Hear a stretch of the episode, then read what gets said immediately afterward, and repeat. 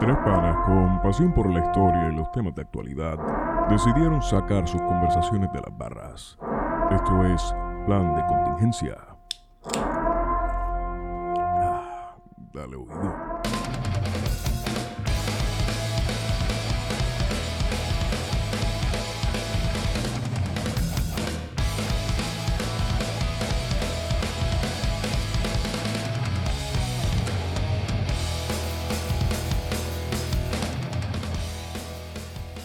Buenos días, buenas tardes y buenas noches a todos y todas los que nos escuchan. Este que le habla es Esteban Gómez y este es su podcast preferido, Plan de Contingencia. Estamos en una edición especial remota. Eh, nos encontramos todos los, los les muchachos de Plan de Contingencia en distintos puntos de la isla. Distintos bunkers. distintos bunkers de la isla, velando nuestros comandos, ¿verdad? Todo ese tipo de cosas, bregando con información sensitiva. Me acompaña como siempre Héctor Iván Arroyo Sierra. Saludos, Peto. ¿En cuánto tiempo, bebé?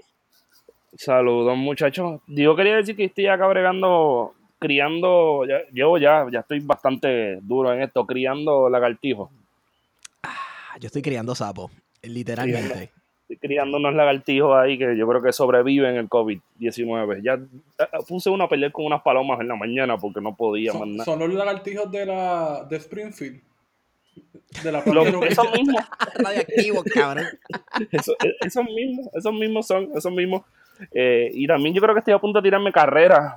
Estoy pensando que eso tiene que ver, hay gente que lo va a ver malo, como si fuera explotación animal, pero carreras de cucaracha, como si fuera dragueo.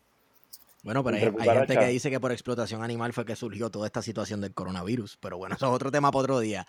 Y también escucharon por ahí la voz de Guarionex Padilla Martí, que nos está hablando directamente desde algún búnker en, en la frontera con Guantánamo, allí en Cuba, listo para cualquier momento atacar a las tropas invasoras.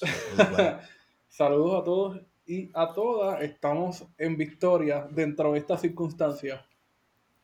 Este, quiero, quiero comenzar con que me estoy volviendo loco en esta toque de queda, cuarentena, etcétera, cuyas reglas no fueron muy bien establecidas desde el principio. Hoy sí. Eh, yo estoy súper confundido porque aparentemente no se puede salir a la calle ninguna hora del día a menos que sea súper urgente. Eh, luego otra gente dice no, que se puede, ¿sabes? Yo he salido como que a hacer ejercicios por ahí, ¿me entiendes? A caminar porque me voy a volver loco. Entonces ya me dijeron, no, mira, este, están bien estricto y va a empezar a dar multas, incluso a la gente que esté de día, aunque no sea a las 9 de la noche. O sea, que te dieron una, una visita amigable. Co- Exacto, básicamente. ¿Cómo fue eso? Cuéntame, cuéntame. Mm. Estaba corriendo por el vecindario y un guardia, ¿sabes? Era caballero, ve para su casa. Y yo, "Ah, déjalo, espérate.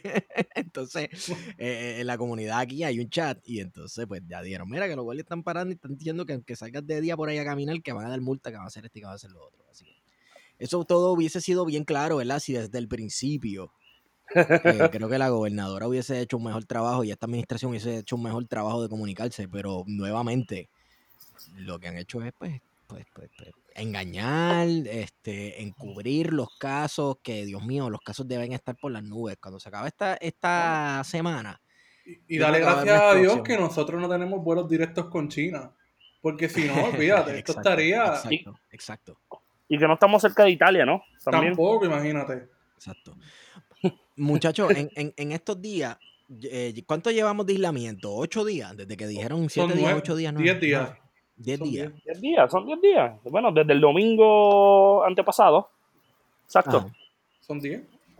¿10? Son 10 días. Martes. Yo he estado nuevamente, creo que lo mencioné, lo había mencionado en el programa de Herrero, este, peinando todos los archivos digitales del internet. Me topé con un archivo de fotografías de los menonitas cuando vinieron a Puerto Rico en los 40. Está precioso, tiene más de 2.000 fotos al que lo quiera me, dice que yo no soy el ICP, yo no soy custodio de información que no quiero que nadie más tenga, yo no soy el ICP, yo la reparto por ahí para abajo. Este, y, pero no se han dado cuenta ustedes que el discurso del gobierno, tanto en Puerto Rico como en Estados Unidos, ha comenzado a cambiar. ¿En qué sentido? ¿En qué sentido? ya lo va. Bueno, que Chitón, chitón. Sí, sí, no, bueno, que al principio fue pues todo el mundo cuídese, todo el mundo guárdese, el, go- el gobi- el gobierno está, ¿sabes? está todo bajo control, etcétera. Entonces luego vimos los otros días a un señor diciendo este, en Fox News y no es cualquier señor, es el vicegobernador de Texas, una de las economías más poderosas del mundo, de hecho, eh, que es la de Texas, eh, diciendo que, mira, eh, hay que poner la, en una balanza la vida humana versus la economía, el dinero, la plata, lo metálico. Y él dijo, mira, yo estoy dispuesto a sacrificarme, entre comillas, él sacrificarse porque sacrificar a los demás. Pero estamos poniendo en una balanza la vida humana versus el costo de producción económica. Eh, hacer dinero.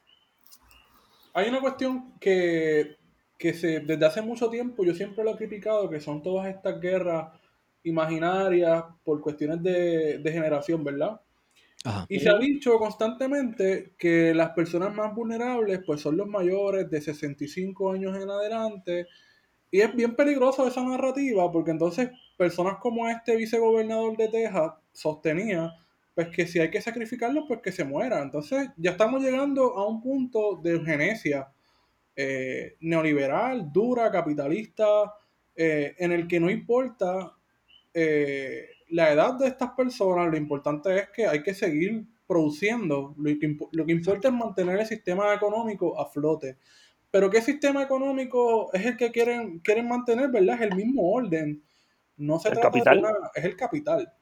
Y nos Claro. encontramos en un momento en que la economía mundial, desde mucho antes de la aparición del COVID-19, ya estaba dando unos, unos avisos, ¿verdad?, de que iba a entrar en una recesión. ¿Qué pasa? Que la emergencia o la excepcionalidad de este virus, como se propagó, eh, coincidió con, el, co- con lo que ha sido, que podemos llamarlo así, ¿verdad? El colapso casi económico, que no, sabe, no vamos a saber hasta dentro de unos meses las consecuencias eh, grandísimas, ¿verdad? De este colapso económico, pero que si uno se pone a revisar y uno ha estado pendiente de las noticias, sobre todo eh, de finanzas y, y de economía del mundo, sabe que desde hace mucho tiempo estaba pasando esto a nivel mundial. Y ahora, pues los, neo- los neoliberales que ven que está colapsando todo, el Estado, lo, poco del Estado que quedaba, ese credo liberal también se fue al carajo. Sí. Y pues no hay mucho que puedas defender en, en lugares como Italia o España, que dentro de las circunstancias de que el neoliberalismo ha estado en el poder, existe un estado de bienestar. Y eso significa que hay una salud universal, ¿verdad? Un, un sistema de sanidad público de los mejores en, en el mundo. Y si esos dos países europeos, que por cierto están al sur de Europa, que también han sido, han sufrido el azote neoliberal de parte de Alemania y de Francia en la Unión Sí. Europea, están con sus sistemas de salud eh, colapsados. ¿Qué nos hace pensar que en Estados Unidos, donde no existe un sistema de salud universal, que es sálvese quien pueda, van a poder hacer frente a, a esta emergencia del coronavirus? Y en Puerto Rico, donde tenemos una situación peculiar, donde coexisten dos sistemas, ¿verdad? Uno público y uno privado, Sí. con uno público que está en franco en franca decadencia, ¿verdad? Desde los 90, que nos hace pensar de que vamos a estar bien dentro de una o dos semanas cuando todavía no hemos pasado la- el periodo de los 14 días, ¿verdad? Y que todavía tenemos gente en contagio, hay un contagio comunitario y hay un contagio de, de- de todos esos turistas que estuvieron en contacto con otra gente y Sí. que se está regando, ¿verdad? Como pólvora y que dentro de estos dos o tres días vamos a ver el pico de esa del virus, ¿verdad? Eh, mientras se siguen haciendo las pruebas, que por cierto se están haciendo muy lentos. Súper lento y se, ¿sabes? se tardaron demasiado en comenzar a hacer las pruebas, se tardaron demasiado también en aceptar que había un problema, para empezar. Bueno, el primer la problema primera- era, era Jaffe. El primer problema era, era, era el, el exsecretario de, El de- exsecretario de salud. El huracán Hermano. María había estado negando el brote de leptospirosis y había estado negando constantemente la influenza, los casos de dengue. Eso fue en el caso de huracán María. Y de María Ajá. para acá ha sido un irresponsable que no daba eh, No entrevistas, no daba cara, se escondía. Hasta febrero estuvo negando la emergencia. Y no fue hasta que la República de Panamá se comunicó con Puerto Rico a decirle, mira, ustedes tienen una persona que estuvo en Puerto Rico y que dio positivo al examen. ¿Y qué hicieron las lumbreras de nuestro gobierno? Pues se atrevieron, tuvieron la osadía de cuestionar a, a los doctores, a los médicos de la República de Panamá y decir, pero ¿cómo es que ellos tienen la prueba si nosotros todavía no tenemos una prueba? Pues claro, porque hay una gente que se está preocupando en el resto del mundo, ¿verdad? Hay unos países que tienen su sistema de salud, de investigaciones, de científicos trabajando. Y, aquí en Puerto Rico, pues estamos esperando por la CDC y todavía la CDC no ha hecho un carajo. Bueno, porque la CDC, en el caso de la CDC, Puerto Rico no es una prioridad cuando pensamos que el desastre que está teniendo como medidas de contención estados como Nueva York y la Florida. Sí. Y ahí le añadimos la cuestión colonial, ¿no? Claro, claro, que eso, hay que esperar por las pautas, hay que esperar por las pautas estadounidenses para llevar a cabo estos procesos e incluso para aceptar, no podemos aceptar pruebas que nos envíen otros países porque no cumplen con los estándares federales, etcétera.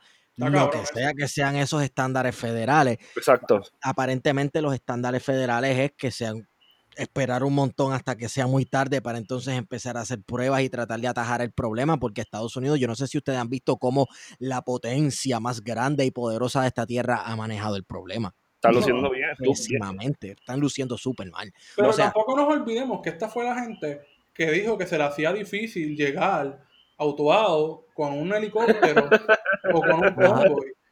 Y esta es la misma gente que va a dejar morir un cojonal de miles, quizás hasta llega al millón en Estados Unidos. De pero son los mismos que, que, frontean con Irán, sacando los portaaviones, eh, haciendo demostraciones de fuerza con Irán, con Corea del, Norte, con Rusia, con Cuba, con incluso con Venezuela, ¿verdad? Que sacan siempre la cuestión militar, vamos a enviarle eh, medidas económicas contra estos países, pero son incapaces de dar una respuesta a una situación de emergencia en su, en su, en su país, Estados Unidos.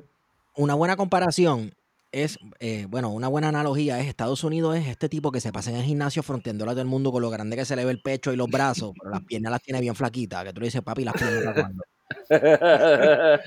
es, insostenible, es insostenible en un país tú solamente desarrollar mollero, mollero, mollero y mollero. Y cuando lo que se supone que sea la base y fundamento de tu país, de tu nación, que son sus trabajadores y sus ciudadanos, sus envejecientes y su, su, su, cuerpo de trabajo joven, no lo desarrollas y no le metes chavo para cuidarlo, pues exacto, eres el tipo del gimnasio que tiene las patas flaquitas.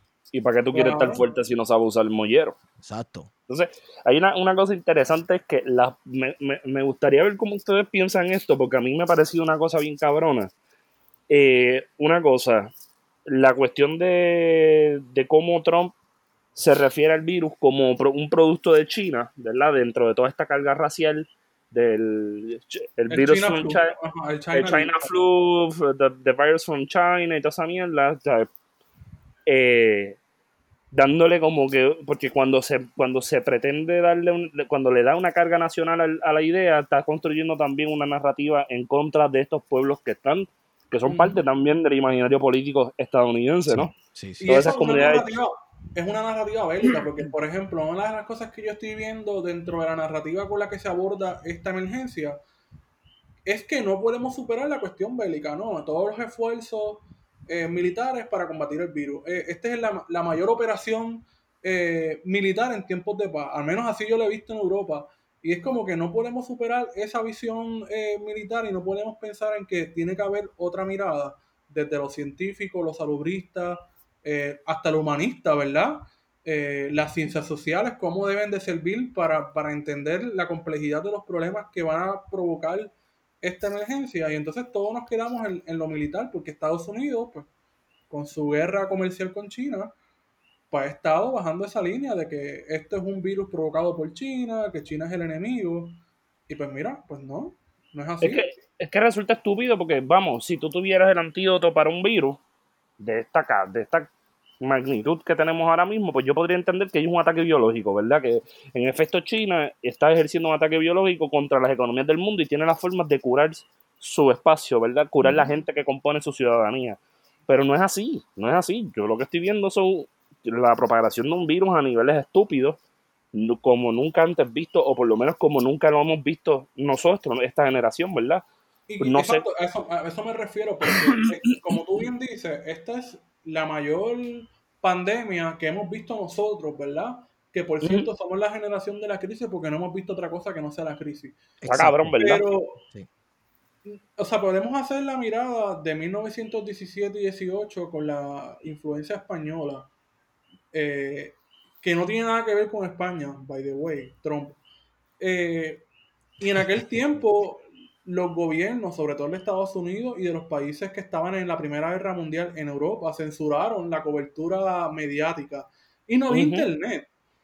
Ahora tú estás viendo en vivo lo que está pasando en Wuhan, China, lo que está pasando en Roma, eh, y tienes un acceso a información que es en cierto sentido hasta malo porque tienes una sobreinformación. Y aparte de que tienes una expectativa de lo que debe ser o lo que va a ser el fin del mundo, que eso también Dios incide en el consumo. Sí, ¿sabes? sí. Sí, claro. Las películas, ¿cuántas veces no hemos visto películas, series sobre zombies, sobre el fin del mundo, sobre un virus? Y rápido tienes que ir al supermercado a comprar, que si papel, de toile, lo que sea. Es claro. que se convierte en tema de conversación. O sea, yo- Ujú. nosotros hemos tenido temas de conversación en, en- en barras por ahí que de momento llega algo de alguna serie que vimos, que alguna cosa que, que vimos que tiene que ver con relación con el, el fin del mundo o el fin de cómo entendemos la vida actualmente, ¿verdad? Y Porque esto es una cosa bien, bien ancestral, ¿verdad? La, la fatalidad, el fatalismo, ¿verdad? Sí, Pero sobre todo cristiano, porque gran parte de Sí. los problemas en la Edad Media era cuándo se va a acabar el mundo. y que, y cuando y que se llegó estaba la peste todos los negra, días. Y todos los días se estaba acabando, literal, ¿sabes? Los, Sí. los medievales. Pensaban que constantemente el mundo se estaba acabando Sí. y que con la peste negra era un mensaje claro de que se iban a joder. Muchas veces también se veía como retribución divina Sí. eh, este, este tipo de fenómenos, como que Dios nos está castigando por algo, pero también pensar en el fin del mundo es un buen ejercicio intelectual, porque tú piensas, ok, ¿qué va a ocurrir en un mundo post-apocalíptico en el cual no existan estas supuestas superestructuras que nos vigilen y que regulen nuestro comportamiento? Y no, eh, ¿sabes? Un poco más allá de hacer un ejercicio de cómo sería eh, el anarquismo o la anarquía. Si no, pues no tengo el- no existe la policía, no existe el gobierno, no hay actos punitivos en contra de mi mal comportamiento o mi comportamiento antiso- antisocial. ¿Cómo funcionaría la sociedad? Eso es, por un lado, un Eso es eh, utopía. eso es utopía o también este o, dis- o distopia o post-apocalíptico. Depende, escuchen cosas. Es todo a la vez. depende de la visión, bueno, depende de la visión de, que tú tengas Pero del ser humano, porque si el ser humano es bueno por naturaleza, el ser humano se va a portar bien sin esas regulaciones y va a ser un paraíso. Claro. Pero si lo coges del lado de, de la retribución divina y que esto es un castigo divino y que se acerca el fin, que todo el mundo entonces entre en pánico, eh, ahí quien yo veo eh, beneficiándose es las personas que dependen del consumo de este tipo de, de discurso. Eh, Sí, sí. en- entiéndase la gente que piensa, yo no sé por qué, eh, que comprar papel de baño les va a ayudar de alguna forma, de comprar un montón de alimentos enlatados. de- eh, los desastres tienen todo un, toda una economía alrededor de ellos Claro. eh, que, que parece como entrar en teorías de conspiración pensarlo. Bueno, y ahora mismo el complejo militar industrial se va a redirigir a construir, qué sé yo, este, ventiladores, todo equipo médico necesario, Sí, sí, sí, sí, eh, sí, sí, porque sí. la economía se va a redirigir hacia esos esfuerzos. Pero no, no siguen, no siguen, no se siguen cuestionando las estructuras. Lo que se hace es que se cambia y dice, pues mira, en este momento tengo que estar aquí, entonces pues vamos a producir ventiladores o vamos a producir lo que sea, deben de estar invirtiendo en vacunas, lo que sea, eh, porque todo eso son fuentes, ¿verdad?, de, de generar capital y de seguir el, el mismo sistema. Estaba pensando Sí. en la película Blade Runner, Sí, de este futuro post-apocalíptico en Los Ángeles. Y al final quien mandaba era una corporación. Entonces uno tiene ¿Ah, sí? corporaciones. Cuando uno ve al presidente de Estados Unidos rodeado de, de los empresarios, o uno Sí. ve a la gobernadora de Puerto Rico que lanza un paquete de, de medidas económicas, pero lo lanza varios días después del toque de queda, eh, sin anunciar nada, y lo, lo anuncia luego de haber tenido reuniones con Azores, con la Cámara de Comercio, con los industriales, con la Asociación de Bancos, es decir, que son medidas que surgen pactadas con el capital. No son Sí, medidas que precon- surgen precondicionada. Eh, lo gracioso es lo gracioso es que es como una mini Trump porque fue poco después de que Trump entonces anunciara su plan de acción rodeado de Walmart, de Costco, de Sam's, de esto, Ah, de otro, de, de- de cuanta empresa privada hay que lo quiso hacer es ridículo, que the way, todo el mundo se veía súper enfermo allí tosiéndose encima Ay, sí, cabrón, qué asqueroso. Sí, sí, tú sabes. Pero eh, aquí hay algo muy importante que, que discutir. y es el gobierno de los Estados Unidos y Puerto Rico entonces como colonia suya se echará para atrás y se dará cuenta y dirá, coño, nosotros necesitamos un plan de contingencia. Para este tipo de situación necesitamos entonces repensar nuestro sistema de salud y ya nos dieron la respuesta. La respuesta es que no van a repensar un carajo, porque entonces ya nos dijeron, no, no, no, la empresa privada nos va a ayudar. Incluso la respuesta nos la dieron cuando, como hablamos ahorita, nos comenzaron a hablar de que no, entonces mira, va- eh, hay gente que se va a tener que sacrificar, sacrificar su vida para que las ruedas de la economía, para que la mano invisible del capitalismo siga eh, revolviendo esa rueda de la economía que mueve las naciones. Tú tienes razón, y entonces hay que pensar una cosa. Los planes sí están, ¿sabes? En Puerto Rico hubo una época en que mucha gente eh, se sentó a pensar y decía, pues mira, este es el plan de contingencia para terremotos, este es el plan de contingencia para huracanes. Y esos documentos están, son documentos públicos. Pero ¿qué pasa? Cuando tú pones gente como Rafi, eh, que no son, vamos, pues Rafi puede tener la carrera media que tuviera, pero tú sabes que responde más a lo político que a, a- a su expertise como científico, como Sí, médico. señor. Que cuando responde, pones por responda solo eso. y solo solamente eso. Entonces, cuando tú pones a, a políticos, antes que científicos, médicos, lo que sea, a dirigir agencias vitales como el Departamento de Salud, pues tú tienes una persona como Rafi haciendo política partidista desde el Departamento de Salud, que no le importa un carajo lo que está pasando en los hospitales de Puerto Rico y que se prestó para ignorar, censurar, bloquear y esconder lo que estaba pasando y lo que está pasando en los hospitales de Puerto Rico. Porque ahora mismo tenemos a otra secretaria de salud interina, que es otra irresponsable más, O sea, desapareció también, ¿no? desapareció. Sí. Entonces tienes un puesto clave, a una, el puesto clave de epidemiólogo del Estado, en este caso lo ocupa una mujer epidemióloga del Estado, que no da cara, que se esconde, que nadie sabe dónde está, cuáles son sus posturas, que cuando da sus posturas son al garete, sin, sin data, eh, sin análisis científico, que es preocupante porque el Departamento de Salud, ¿verdad? Tiene unas divisiones específicas para velar lo que es el dengue, chikungunya, el zika, entre otras enfermedades, ¿verdad? Y virus y, y- que cada rato hay brotes eh, en Puerto Rico, ¿verdad? De distintas enfermedades. Y no tenemos una persona competente al frente de estas divisiones. Y lo que tenemos son políticos que responden al corrillo de Ricardo Rosselló en ciencias médicas. Y esa es Pero- una realidad. Wario, perdona que te interrumpa, pero yo quería darte este puntito. Yo no sé si tú lo sabías. Y yo me imagino que la gente que nos escucha debe saberlo, porque nosotros tenemos gente que es bien culta. Pero la secretaria de salud interina Ajá. se llama. Eh, déjame ver cuál es el nombre. Es Concep- la mamá de la secretaria de justicia. a, e- a eso es que iba. Espérate, espérate, ¿es quién? Es la mamá de la secretaria de justicia. Wow, The Aristocrats. Sí, Claro, o sea, Concepción Quiñones de Longo se llama, la madre de Delis- Denis Longo Quiñones. A mí no me sorprendería que renuncie, qué sé yo, el de transportación a obras públicas y metan el país de, el país de Denis Longo o lo pongan a dirigir algún tipo de agencia, porque coña. Sí, no, eh, vamos a poner a hacer una longaniza. Luego con longaniza rima, sí, verdad. Ah, Longo, longaniza. Pero para que tú veas cómo ponen gente irresponsable que no necesariamente tienen lo- el, el credencial que ponen lo político, su lealtad a Wanda, primero que la lealtad a Puerto Rico, de poder manejar una, de poder manejar esta situación. Entonces uno recuerda, y quizá mi, mi, mi recuerdo siempre de Johnny Rullán es que era una persona bastante responsable con las expresiones que hacía. Y uno hace la comparación con, con esta gente, con los que tenemos al mando, y uno dice, wow, ¿sabes? La calidad de funcionarios públicos que tenemos ahora son todos unos politiqueros malos, no, no es gente que esté comprometida, están comprometidas con su partido. Sí. yo, yo les pregunto, eh, ¿ustedes, cómo ustedes se sienten, cuán confiados ustedes se sienten de que, o ustedes están como yo, que simplemente están esperando de que tarde o temprano les exploten los síntomas? Ustedes están como yo, que yo como que, bueno, en cualquier momento que me va a explotar la pendeja.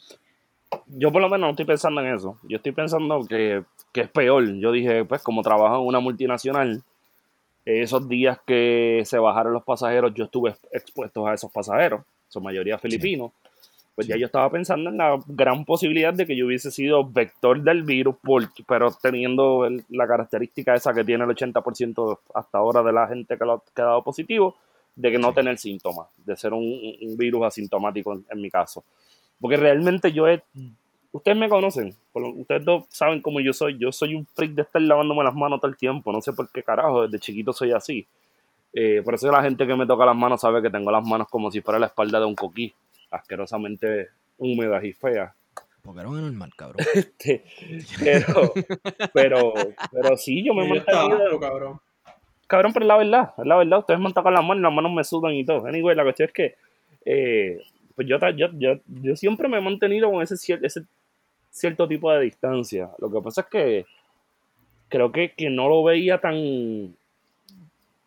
O sea, ese, ese momento de encontrarme en paz con la posibilidad de morirme por un virus en este momento de mi vida está bastante cabrón.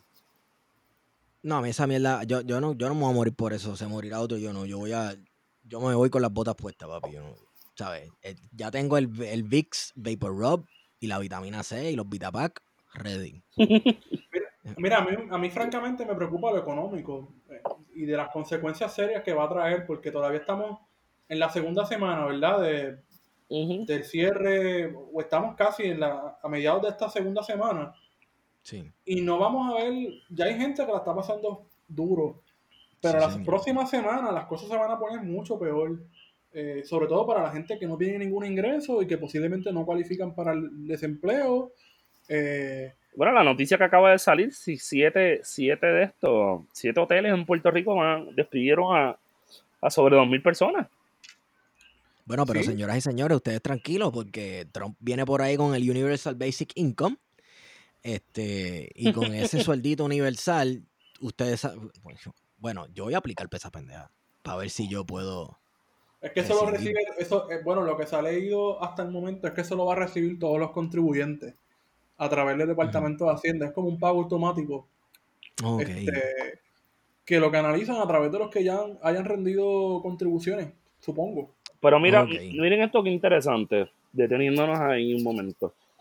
Eh, el problema no es el virus. El virus sí tiene unas consecuencias específicamente, digamos, biológicas y poblacionales y demográficas, ¿cierto? O sea, hay, un, hay unas situaciones en concreto que han sido creadas por este virus, entiéndase las muertes, entiéndase tener que aislarse, el proceso este todo, ¿verdad? Pero el problema de todo esto también es que el capital no está sujeto a estas dinámicas, como decía. Wario al principio. O sea, aquí el problema principal, después del virus, después del, del hecho tangible de este, de este patógeno que está afectando a cientos de miles de personas a nivel mundial, es que el capitalismo no puede absorber un cantazo de tal manera y nosotros tenemos que también atrevernos a repensar las cosas desde otras perspectivas y desde otras posibilidades que están muy lejos del capital ahora mismo. Y mira, por ejemplo, ahora que Esteban mencionó lo de, lo de la renta básica universal, mira cuán rápido se movió el gobierno de Estados Unidos para agilizar una, una, un rescate a las aerolíneas, ¿verdad? Oh, ahí están las prioridades. Ahí están las ¿Y cómo le parece al gobierno de Estados Unidos, pero vamos más allá del gobierno, cómo le parece a una gran masa de votantes, usualmente blancos, cristianos, eh, El WASP. Ajá, ¿cómo le, les molesta tener un sistema universal de salud que propone, por ejemplo, Bernie Sanders? Que ni siquiera es algo revolucionario, es algo que en muchos países, o gran parte de los países en el mundo, tienen un sistema universal de salud. Y cómo mencionar eso en Estados Unidos es equivalente a socialismo, sin embargo, hacer un rescate a las aerolíneas No lo es. no es socialismo, es algo humanitario casi. Sí, A pesar sí. de que las aerolíneas van a empezar a despedir un montón de gente ya, y ya lo están haciendo.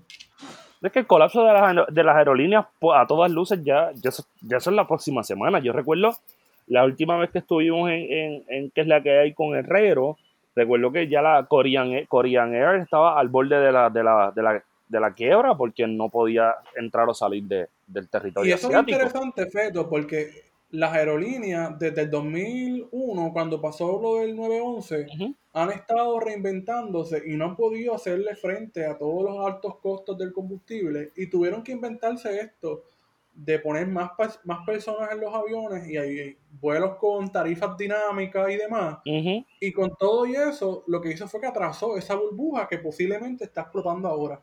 Que así sostenible hacer vuelos con cuotas, por ejemplo, que sabemos que muchas aerolíneas tienen unas cuotas que cumplir y por eso es que uno ve vuelos a Roma o a Madrid vacíos. Y es que están obligados sí. porque compraron unos permisos, ¿verdad? Para seguir volando. Y es hasta ridículo cómo el capital hace ese tipo de cosas que uno dice, Sí. ¿qué carajo hace un, un vuelo de, de Madrid a Colombia, por ejemplo, donde un alcalde en una ciudad colombiana mandó, una alcaldesa creo que fue, mandó todos los, los vehículos de la policía a la pista para que no aterrizara? Y cuando el avión logró desviarse a Bogotá y aterrizó, no había nadie. Era un vuelo que era rutinario, que había que hacerlo, porque ya estaba comprado el, El Sí. permiso. el itinerario, el permiso, sí. Y eso me imagino que por cuestiones de seguro y todo este tipo de cosas eh, hay que cumplir. Sin embargo, se está gastando un montón de gasolina de avión y se, está con, se sigue contaminando por ese lado, porque ya sabemos que por otros lados, pues eh, la contaminación en el mundo ha, ha dado un bajón increíble y la naturaleza parece que ha podido respirar. Pero se sigue, tú sabes, se sigue gastando gasolina y dinero, etcétera, como que así, por nada. Porque sí, No, y, y mira, fíjate, esto también coincide, todo este proceso de- del coronavirus, porque realmente lo que hay es una crisis económica. Por eso te decía que a mí lo que me- no me preocupa tanto el virus, me preocupa lo económico que está pasando en el mundo. Cómo el precio del combustible ha caído a niveles históricos desde hace más, ¿cuánto? ¿De Oh, 25 años? tenemos precios de la gasolina de hace 25 años. ¿Quién iba a pensar eso? Sí. Sí, eso es así. Mira, yo quería, vamos a regresar a, la- a la- a las cuestiones de Wanda. Eh, Ajá. ¿Viste el, el, el stimulus package pa- de el paquete. 787? Eso es 787. Yo estaba, estábamos mencionando ahorita el paquete de 787 millones de ¿a, dólares qué, en a qué te ayuda. suena eso? A 787. Libro787.com. Muy bien. Recuerden que esta nota alcance está auspiciada por libro787.com. Ahora que usted está en cuarentena, guardadito en su casa, entre a libro787.com y compre su libro preferido, su documental preferido, eh, compre lo que sea y utilice el código plan de contingencia para shipping gratis a Puerto Rico y los Estados Y Unidos. cabe destacar, cabe destacar que los muchachos Ajá. pusieron un mensaje que van a estar, se están operando, pero que van a estar enviando los libros posterior al, o sea, están recibiendo las órdenes, pero están, uh, están tirando las órdenes después de que se acabe esta cuarentena. So que tú, uno viene, mira lo que hay por ahí y te tira el guito porque también ellos tienen que comer, tienen que comer y No, tienen claro, pero señoras y señores, esto solamente significa una sola cosa. Libro 787 es una empresa puertorriqueña responsable que cuida de sus trabajadores. ¿Vieron ustedes? Libro787.com. Anyway, Qué lindo te quedó eso, te quedó así tiempo yo no escuchaba eso. ¿Viste, ¿viste eso? ¿Viste qué Te quedó como que bien un anuncio de capitalismo humano, capitalismo verde. Del capitalismo, capitalismo verde. ¿Tú sabes, tú sabes cómo que me quedó? Como tú sabes cuando el derrame de British Petroleum, Oh. que se rompió un, un- un tanquero de ellos y derramó aceite, bueno, que mató como 10.000 ballenas. Este, que de momento todos los anuncios en televisión de British Petroleum eran en campitos verdes y con el sol saliendo y nosotros somos una compañía responsable y qué sé yo qué diablo y es como que sí, está bien, trata de El, el el este de Arnold Schwarzenegger que está la- con la naturaleza. Exacto. exacto, exacto. Mira, pero Pa' mí que volvemos a Wanda. Al Wanda, ese stimulus package era de 800 millones de dólares y, y para mí que ella cogió y entonces, no, mira, bájamelo a 787 para que sea como 787, así en puertorriqueño y la gente se acuerde de eso y se acuerde de mí, sea parte del legado. O, se- o- o fue, o fue que Elías se llevó los otros 13 millones. Ay, ¿dónde está Elías? Elías, no sabemos de él. Bueno, Elías, que nos contesten nuestros escuchas por Twitter y por Instagram. ¿Dónde rayos está Elías Sánchez? ¿Quién sabe? ¿Entregó el teléfono? No sabemos. Hay dos cosas importantes. Elías Sánchez y Tres Ah. Palitos deben de estar planeando el tumbe con las tablets esas. Ay, Para eso, Ay, para eso era que iba, para eso, que, para, eso, para eso era que quería ir hablando. Este, desmenúzate eso un poquito. Lo de, lo de la noticia de Wandita, ¿verdad? La cuestión de. Son, son 100 millones que van destinados a proveer un beneficio de 500 dólares a los, trabajos, a los trabajadores por cuenta propia, que son 170 mil personas. Supuestamente. Que en principio no está mal, pero son 500 dólares ¿Qué? y ya van dos semanas, ¿sabes? 500 dólares no da para un carajo. No, eso no te da para Ah, nada. no, no, claro. Eso es como un alivio ahí súper, súper, súper, súper momentáneo. Claro. Entonces, el trabajo por servicios profesionales estará exento de, la retención de 10% por tres meses. Eso es un ahí está dando un vaqueíto, pero entonces el Departamento de, Re- de Desarrollo Económico ofrecería un pago de 1.500 dólares a pequeñas y medianas empresas. Entonces, mira, ¿Qué pasa mira qué 1500 curioso, pesos? porque Ahora mismo. 1500 pesos es la renta quizás del local y ya, ¿Y ya? cuidado. Sí. Y ya. Y entonces, porque, exacto, esos son los, los, los- el package hasta ahí, ¿verdad? Porque eh, eh, si te das cuenta, va a beneficiar primero a los, a los que trabajan por cuenta propia, y eso hay que definirlo porque no hemos visto todavía una guía del Departamento de Hacienda, por ejemplo, que defina qué exactamente es trabajadores por cuenta propia, igual del Departamento del Trabajo.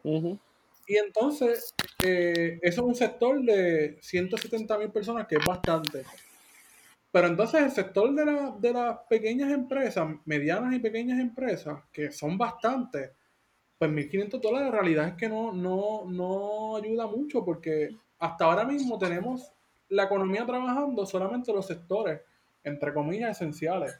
Sí, Pero hay un sí, montón sí. de comercios en Puerto Rico que están cerrados y que posiblemente no van a poder a- eh, abrir y que los 1.500 dólares, pues, mano, francamente no, no resuelve la situación.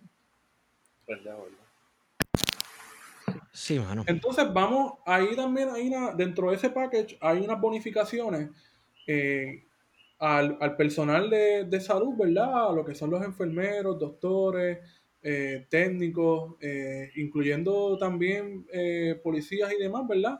Que hay unas bonificaciones de entre mil a, cuatro mil dólares que en principio pues me parece muy bien, ¿verdad?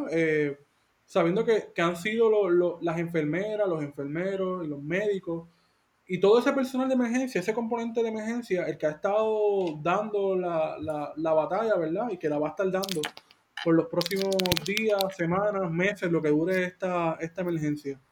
Eh, y obviamente la- el asunto de las planillas, ¿verdad? Que sabemos que se, se vencían ahora en el 15 de abril, se pospuso hasta el 15 de julio. Muy bien.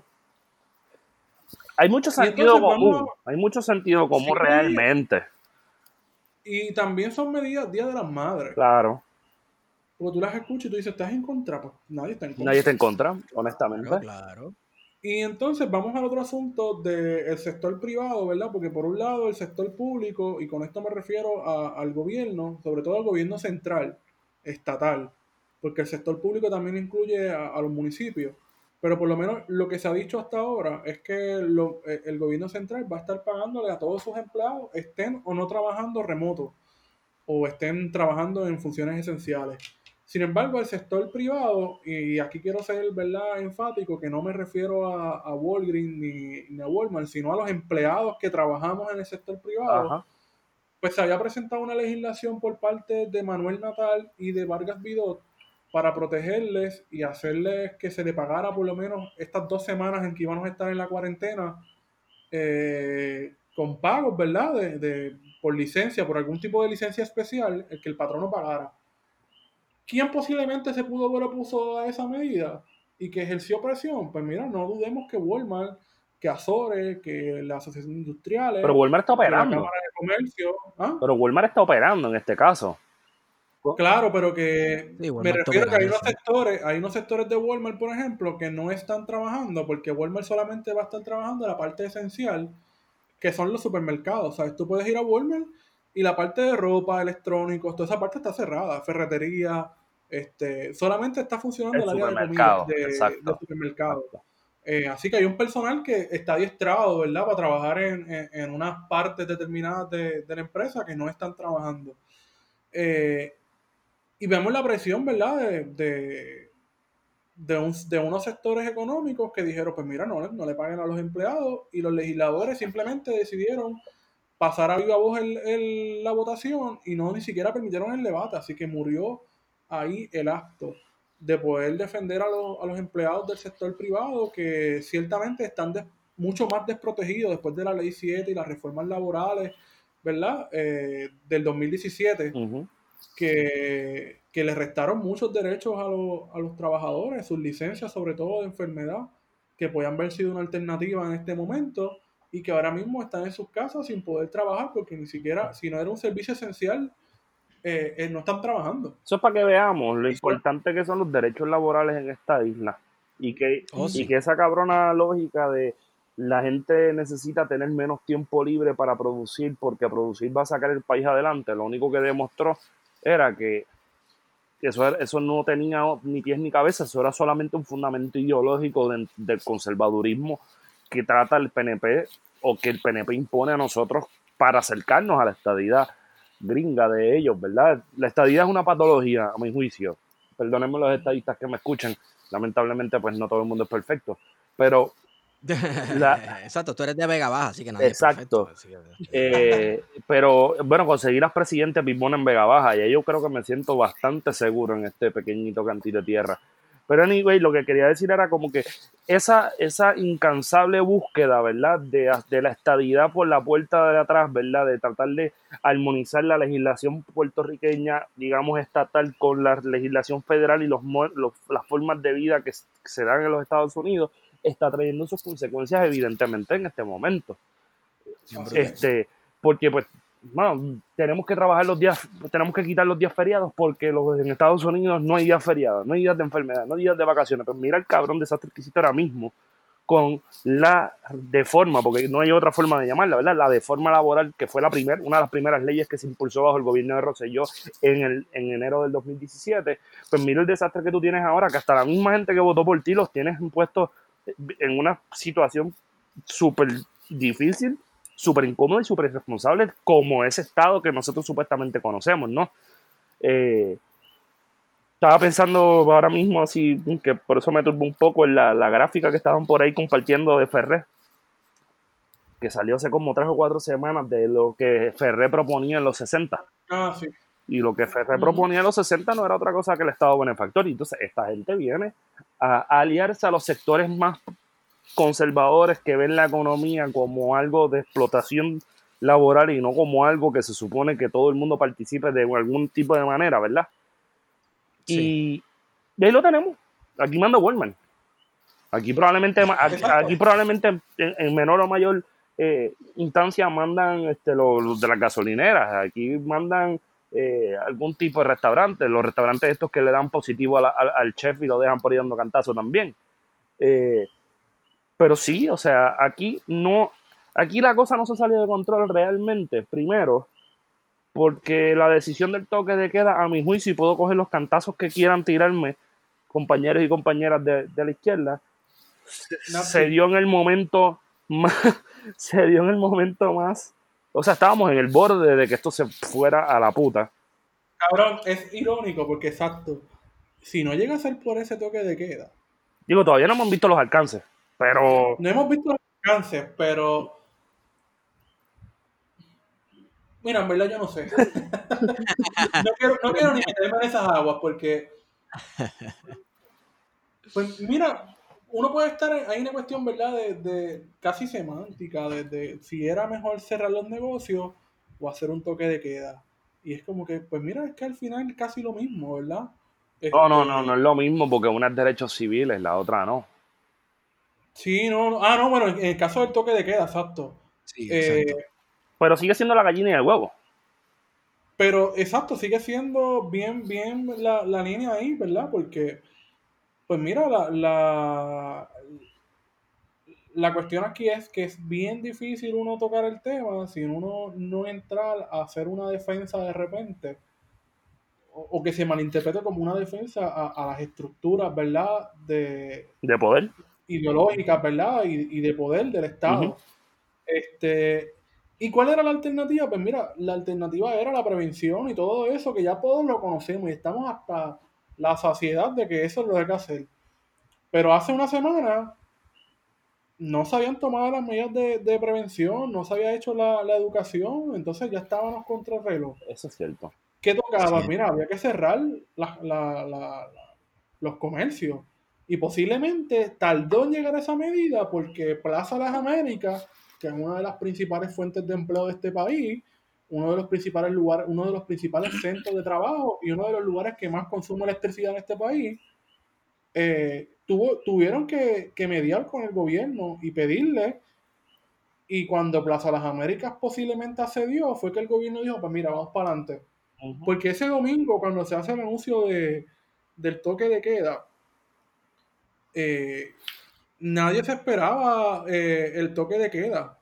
Porque todo el mundo decía, pues mira, Plaza Las Américas sigue como si nada. De hecho, habían fotos de ese día, Plaza Las Américas sí, desbordado.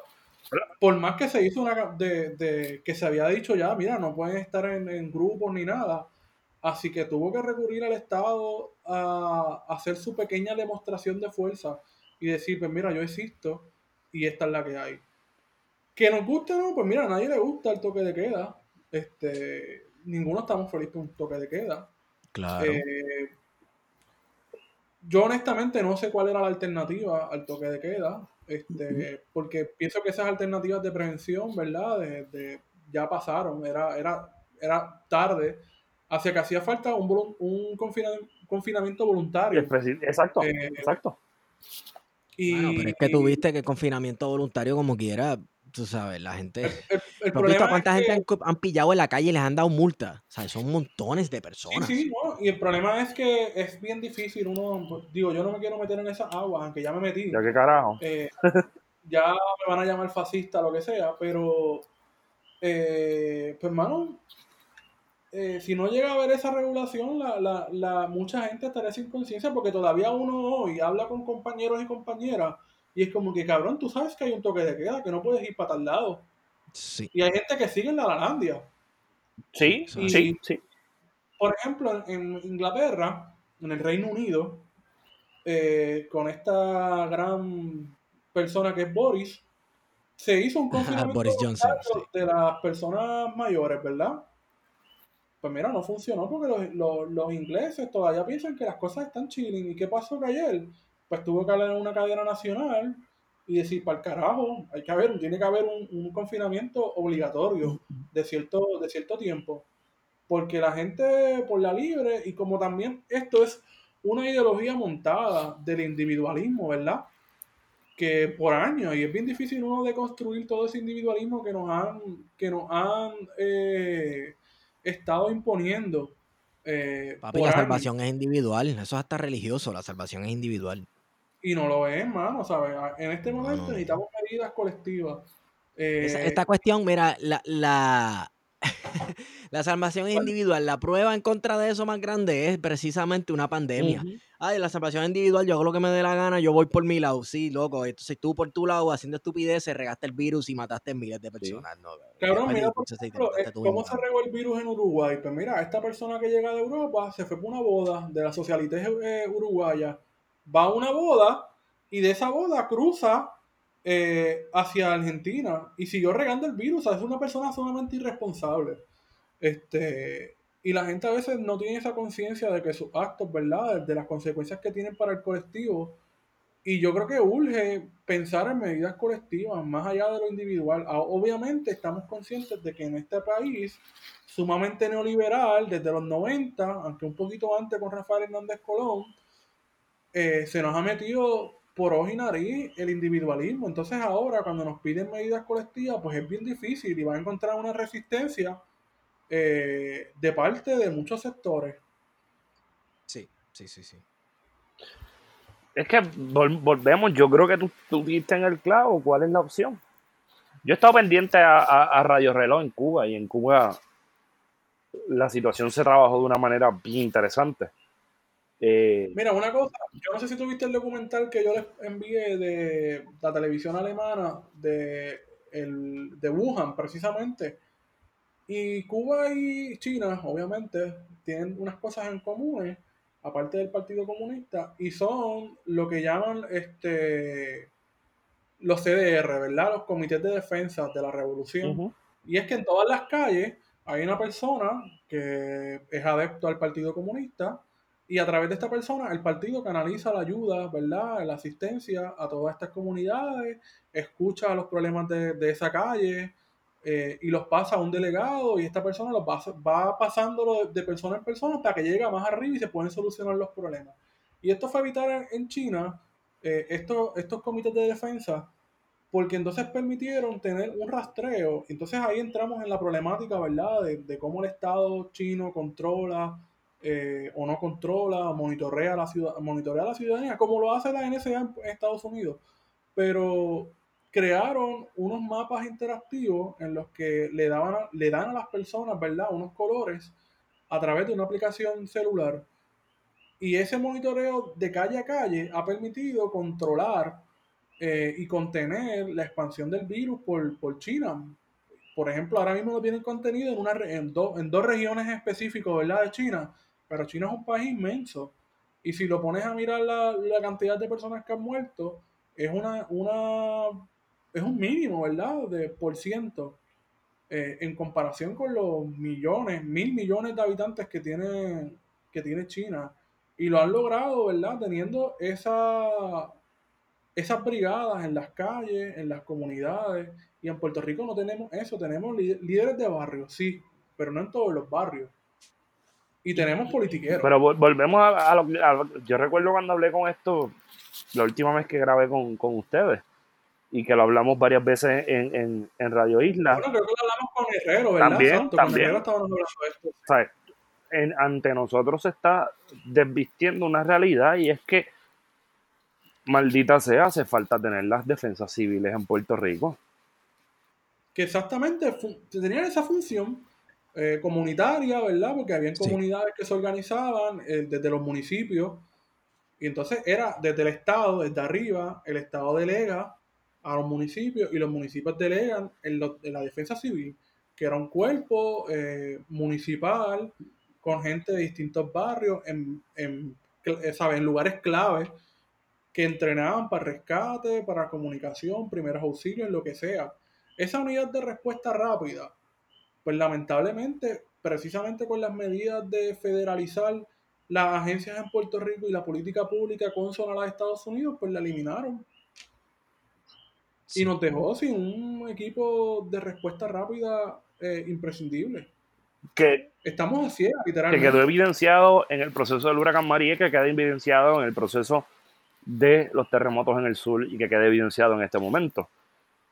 Así. Eh, porque yo creo que si nosotros tuviéramos líderes comunitarios que no cumplieran en funciones estrictamente político-partidistas, porque lo que sí tú bien mencionas, Wario, tenemos líderes de barrio, claro, que están pendientes para la nevera y la estufa que se necesite y la lavadora ahora en estos próximos meses previo a las elecciones, pero que no están, eh, no están preparados para organizar una comunidad en primeros auxilios, en comunicación en onda corta, en todas estas cosas que se supone que se necesitan en algún momento de emergencia, como lo podría hacer cualquier momento ahora mismo. Y entonces, Y el gobierno tiene que estar consciente que conseguir esos líderes de barrio y organizar un cuerpo es posible que tengan que bregar con bichotes. exacto, Mira, y yo sé que yo sé que nos van a atacar, ¿verdad? Por esta postura de la, por, por esta neutralidad quizás sobre el asunto del toque de queda. Pero una cosa que también hay que cuestionar sobre las- el toque de queda es que de qué vale el toque de queda si no se están haciendo las pruebas necesarias. Exacto. Y ahí va. Y entonces porque por sí solo esto no es, usted esto no es hace- milagroso. Ujú. Tú estás cediendo, entre comillas, voluntariamente, ¿verdad? Porque eso sería el contrato social. Ujú. entre comillas, tú cedes tus derechos, ¿verdad? De movimiento, eh, de reunión, de todos tus derechos civiles, a cambio de poner una protección, entre comillas, pero ¿qué está haciendo el Estado? Está haciendo tres carajos porque no están haciendo las pruebas que corresponden. Eh, y como no están haciendo las pruebas, no tenemos un mapa amplio de lo que está pasando en Puerto Rico, dónde están los, los lugares donde hay más contagios. No podemos seguir eh, darle seguimiento, ¿verdad? A estos casos que hay en Mayagüez, que hay en el área metro, que hay en el sur de Puerto Rico. Y, y estamos literalmente a ciegas, porque la poca estadística que se está levantando, se está levantando ahora, esta semana, cuando entró a funcionar el Task Force y que salió Rafi. Y mucho de lo que sabemos, lo sabemos porque en el hospital de veteranos han estado haciendo con sus protocolos aparte, ¿verdad? Y con la limitada información que también comparten, pues han estado haciendo pruebas. Y con pruebas, pues tú puedes tener una expectativa de lo que va a pasar, ¿verdad? Porque sabemos que es algo exponencial, pero cuán grande va a ser esa curva que luego hay que bajarla. Pues eso es lo que no sabemos y no lo vamos a saber porque no tenemos pruebas. Y que, vamos, yo creo que se lo estaba comentando ustedes en un grupo que tenemos con otras amistades. Yo creo que nosotros hemos demostrado el tipo de la calidad de pueblo que somos. Y nosotros también Sí. podemos, podemos establecer, ¿verdad? Quizás va a sonar el gran pueblo heroico puertorriqueño y una postura nacionalista de mi parte, pero no lo veo, no lo, no lo pienso ni lo planteo desde esa, desde esa cuestión, sino lo veo como, bueno, nosotros tenemos un montón de gente que está preparada en esto, que está bien cabrona, duchos y duchas en esta pendeja de cómo meterle a la cuestión de la, de la, de la salud pública, a la cuestión de la planificación urbana, a la cuestión social y a la cuestión sobre todo médica. Y yo creo que nosotros tenemos la calidad de seres humanos, de hombres y mujeres, para entonces establecer esto desde una perspectiva de, ok, esto es lo que tenemos, ya nosotros tenemos que pararlo. Independientemente de cuáles sean los números que tengamos hasta ahora, ¿me entiendes? Feto, el- en el, el- para todo el que esté escuchando, hay un documental que se llama Seba Vive, ¿verdad? Que es un documental sobre, pues, Seba, el libro Seba. El cuento. Debe- sí, el, el- el cuento Seba debe estar en debe estar en el libro 787, es un buen documental. Y Fernando No es Pico, online, una fracción de un fragmento, un fragmento del. sí, sí. Fe- Fernando Pico opina sobre Seba y sobre esta cuestión de establecer un acto heroico como- metarrelato, sí, sí. como el metarrelato o relato fundacional para la puertorriqueñidad, etcétera. Él dice que no tiene que ser una batalla épica, que puede ser un acto solidario. Claro. Y esto lo, y esto lo podría ser. Esto podría ser una forma de cristalizar una nueva, una nueva, un nuevo metarrelato, unas nuevas narrativas sobre qué es el puertorriqueño, ¿no? Porque ya podríamos llegar hasta cierta cierto, digamos, ese callejón ahora mismo de carajo, ser puertorriqueño es, es, es- es luchar contra la cabrona naturaleza. Ser puertorriqueño es, Ser resiliente. Claro, es que tenés, tenés- que cagarla, cabrón. Yo no quiero usar esa mierda de palabra, maldita sea, pero ajá, o sea, ser, ser- Pero mira, mira eso, porque dentro de esa narrativa tú tienes el huracán María, tienes los temblores y tienes ahora el coronavirus COVID-19, ¿verdad? En las tres instancias, el gobierno lo único que ha apostado es por fondos federales, por FEMA. ¿Y cuál ha sido la respuesta de los fondos federales y de FEMA? Pues mira, ninguna, sálvese quien pueda. Suero hebrea, un En suero hebrea. María todavía están esperando el reintero de FEMA de un montón de agencias, de empresas, de vivienda. En los temblores ni siquiera hubo ayuda. Y ahora con el coronavirus, pues mira, estamos a, a solas haciendo lo que podemos eh, Sí. como país. Y ha tenido que recurrir el gobierno a utilizar las reservas que tenía de, de no pagar el préstamo, de los préstamos, la deuda eh, que estamos hablando de miles de millones de dólares que están acumulados en una cuenta bancaria que no se pagan desde la época de Alejandro García Padilla. que eso tiene a Keylon y encojonado. eso tiene a Keylon y dos o tres más buitres por ahí que Hashtag piensan que, que invertir en la salud es un gasto innecesario o en la educación y que ahora se vende que hay que reforzar los sistemas de salud, eh, que tenemos un pésimo sistema de salud y que ahora Que no tenemos- sistema de salud, vamos a ser honestos, gordo. que no tenemos, ¿verdad?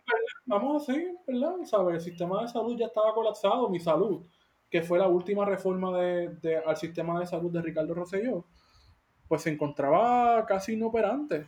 Eh, así que después que salgamos de esta desastre. emergencia, vamos a tener que repensar también lo que es el sistema de salud. Mire, Que ya mucha gente lo ha estado pensando, ¿verdad? Que, ¿Cuál debería ser Sí. nuestro sistema de salud? Pero nos toca otra vez repensarnos eso y obviamente la educación. Sí. ¿Tú tienes, tienes algo que decir, es. Esteban, rapidito o no? Eh, no, bueno, yo creo que Wario lo ha dicho todo bastante Es que yo- bien. yo- Eh, nos queda, tenemos la asignación todos, con, ya que te- muchos de nosotros tenemos bastante tiempo libre, queda la asignación como puertorriqueños y puertorriqueñas de pensar cuál es el futuro que nosotros queremos para este país y cómo queremos nosotros manejar este tipo de situaciones futuros, porque las plagas son parte de la historia de la humanidad. Las plagas son tan naturales como, como el que el sol salga en la mañana. Así que es, es un side effect de la civilización, entre comillas. eh, Mano, y es bien entre otro fácil tipo de cosas. Es bien fácil priorizar los derechos humanos y salvar vidas y anteponer todo eso a los intereses del capital, ¿sabes? Este, porque al final quienes están, quien nos está matando es el capital, este, con sus distintas manifestaciones. Y ya, ¿sabes? Esto ha puesto de manifiesto que el neoliberalismo es inviable, sobre todo en lugares donde se han estado poniendo reformas como Puerto Rico, pero también se incluye a lugares como Italia y, Fran y Francia y, Salvador. y España. Bueno, El Salvador con el con Bukele ahora, pero bufón. el bufón, pero en el caso de Francia, que está pasando por una jornada de hace más de un año protestas en la calle, en la calle todos los días, el presidente de, de Francia, que es un neoliberal de mierda, tuvo que reconocer que habían fallado en reconocer el sistema de salud como una prioridad. Y así ha tenido que pasar también en Italia y en España, donde por años se, se le fue recortando al sistema de salud y ahora están colapsados. Y en Puerto Rico, ¿sabes? Es como que medio, medio complicada la situación con una junta de control fiscal. Bueno, y con, con, con ser una colonia, punto. Y con ser una colonia, ¿sabes? Como que la combinación Sí, los perfecta. tiempos exigen el cuestionamiento de, de- de la relación con los Estados Unidos. Eh, y, también, y también yo creo que, que- los tiempos exigen que nosotros y nosotras, ¿verdad? Estas generaciones que 30 años, 20 y pico tardíos, empecemos a meternos dentro de los procesos de, de constitución del Estado. Porque si, si dejamos todavía esta cuestión en las manos de los demás, o en las manos de aquellas personas que son los menos idóneos para participar de ese proceso, pues nosotros nos estamos sorteando la vida. Ahora mismo, ahora mismo no hay nada, ni cosa más fea que ver una conferencia de prensa con Wanda Vázquez, Natalie Yaresco y Carrión Tres Palitos. No hay una cosa más fea que ver a, esas- a esos tres seres humanos en un tiro de cámara, sabiendo que toman decisiones sobre los destinos de la vida de millones de personas que están sobre esta tierra y que ninguno es electo.